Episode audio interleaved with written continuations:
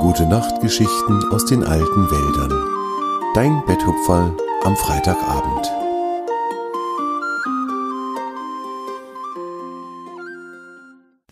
Was bisher geschah. Tjawe das Reh und Zwange der kleine Fuchs befinden sich auf einer Expedition. Sie wollen erkunden, wohin das Regenwasser fließt, wenn es im Elfenweiher angekommen ist.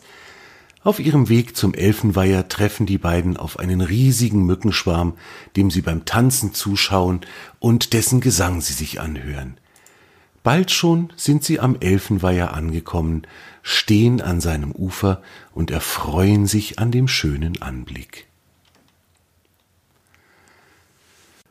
Swange schaute sich das Ufer des Elfenweihers ganz genau an, ob es dort vielleicht irgendeinen kleinen Bach oder einen anderen Abfluss gäbe, aber er konnte nichts erkennen. Kannst du vielleicht einen Abfluss vom Weiher sehen? fragte er Tjave, der immer noch ganz still neben ihm stand.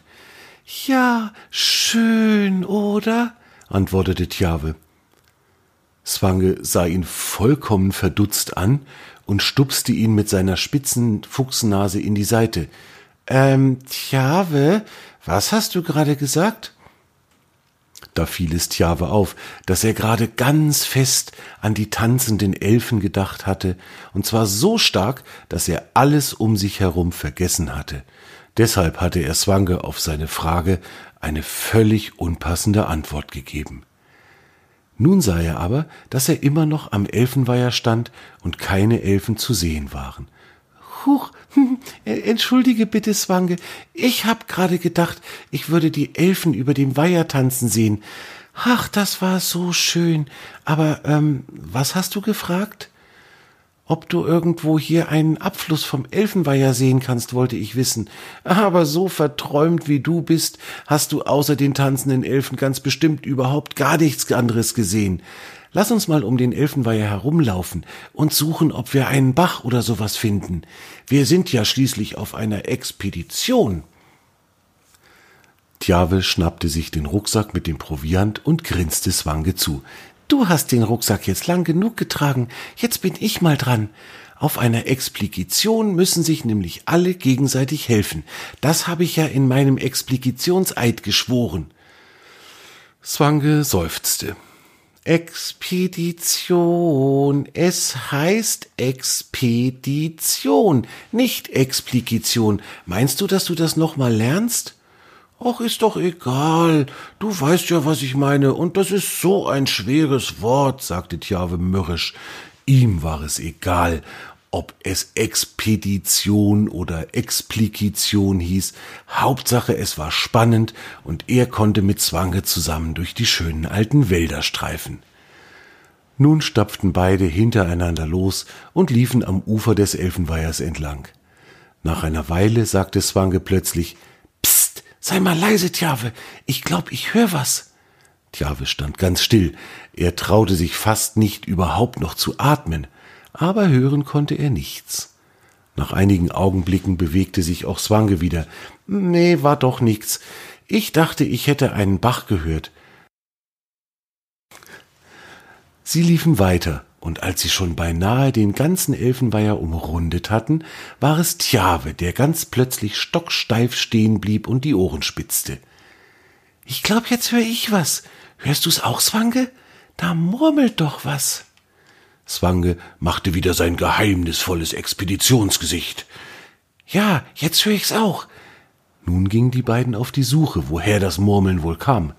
Wieder war es Tjave, der fand, wonach sie suchten. Swange, komm mal schnell her, ich hab was gefunden.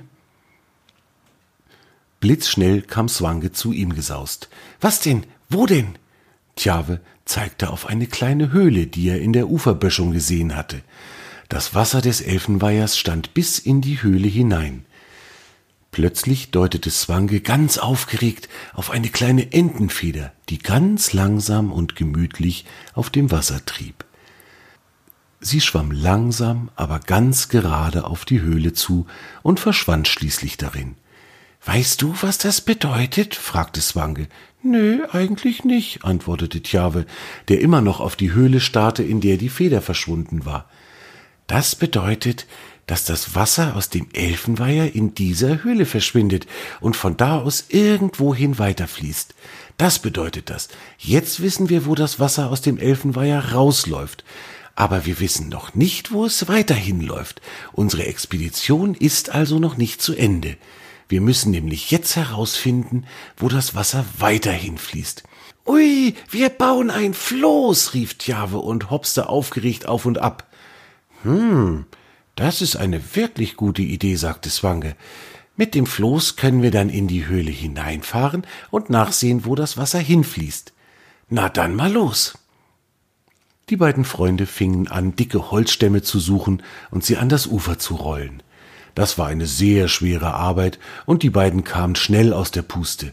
Aber nach einiger Zeit hatten sie genug Baumstämme an den Weiher gerollt und konnten anfangen, die Stämme mit Schilfhalmen und langen Fahnen zusammenzubinden. Als das Floß endlich fertig war, war es schon später Abend und Tjave und Zwange waren sehr müde. Daher suchten sie sich einen gemütlichen Schlafplatz und kuschelten sich ganz dicht aneinander. Sie wünschten sich noch eine gute Nacht, und dann waren die zwei auch schon eingeschlafen. Am nächsten Morgen wachte Swanger als erster auf. Er reckte und streckte sich und machte einige sehr interessante Fuchsaufwachgeräusche. Während er genüsslich knurrte, grunzte und schnaufte, wachte auch Tjava auf. Ähm, Swange, was machst denn du da für lustige Geräusche?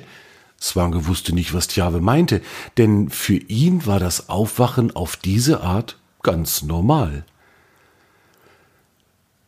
Nachdem sie gefrühstückt hatten, verstauten die beiden den Rucksack mit dem Proviant auf dem Floß, das sie am Tag zuvor gebaut hatten. Dann verabschiedeten sie sich von dem Elfenweiher und sprangen auf das Floß. Dabei hüpfte Tjave so schwungvoll drauf los, dass das Floß bedenklich zu schwanken anfing. Zwange, der als erster das Floß betreten hatte, plumpste bei dieser Schaukelei hintenüber ins Wasser. Prustend und schnaufend tauchte er nach einigen Sekunden wieder auf und paddelte heftig mit den Vorderläufen. Tjave bat ihn um Entschuldigung. Als beide nun wieder auf dem Floß standen, löste Swange die Leinen, mit denen sie das Floß am Ufer festgemacht hatten. Langsam, ganz langsam setzte sich das Floß in Bewegung. Es trieb sacht auf den Eingang der Höhle zu. Tjave und Zwange gaben sich die Pfoten und wünschten sich gegenseitig eine erfolgreiche Expedition. Dann trieb das Floß ganz langsam in den Eingang der Höhle hinein. Es wurde dunkler und dunkler, und bald konnten die beiden Freunde gar nichts mehr sehen. Die Höhle wurde immer enger, und der unterirdische Flusslauf war zuletzt nur noch so breit, dass das Floß gerade darauf fahren konnte. Swange begann in seinem Rucksack zu kramen, was in der Dunkelheit sehr schwierig war. Swange machte beim Kramen unglaublichen Lärm, und der Lärm hallte von den Wänden der Höhle wieder. Was suchst du da eigentlich? fragte Tjave. Ihm waren die Geräusche und das Echo unheimlich. Psst, ich hab's gleich, sagte Swange. Dann hörte Tjave, wie Swange etwas aus dem Rucksack herauszog. Einen kleinen Moment später gab es ein zischendes Geräusch und eine kleine Flamme loderte hell leuchtend auf. Dann sah Tjave, wie Swanger ein Streichholz an ein Windlicht hielt. Gleich verbreitete sich ein wunderschönes, warmes Licht in der Höhle. Als die Augen der beiden Freunde sich an das Licht gewöhnt hatten, sahen sie, dass in den Wänden der Höhle viele kleine Schlupflöcher zu erkennen waren, und in diesen Schlupflöchern hingen kopfüber kleine graue Vögel und schliefen.